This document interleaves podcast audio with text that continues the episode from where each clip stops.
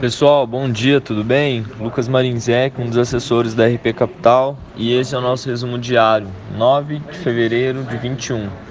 Ibovespa ontem fechou em queda de 0,5%, cotada a 119.696 pontos. Dólar comercial, R$ 5,38.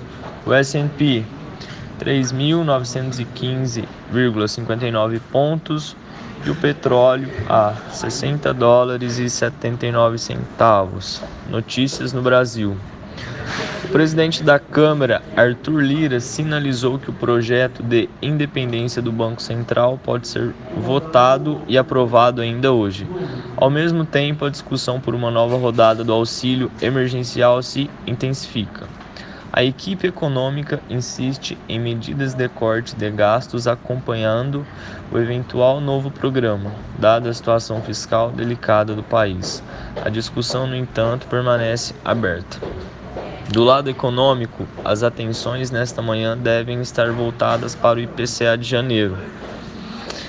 No cenário internacional, o Senado americano dará início hoje ao julgamento de impeachment de Donald Trump. No lado do pacote de estímulo, democratas continuam definindo detalhes do texto a ser votado.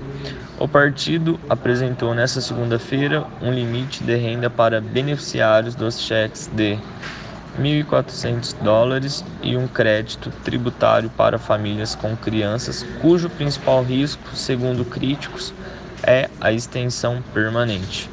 O projeto deve ser votado na Câmara na semana do dia 22 de fevereiro e enviado ao Senado, ao Senado em seguida.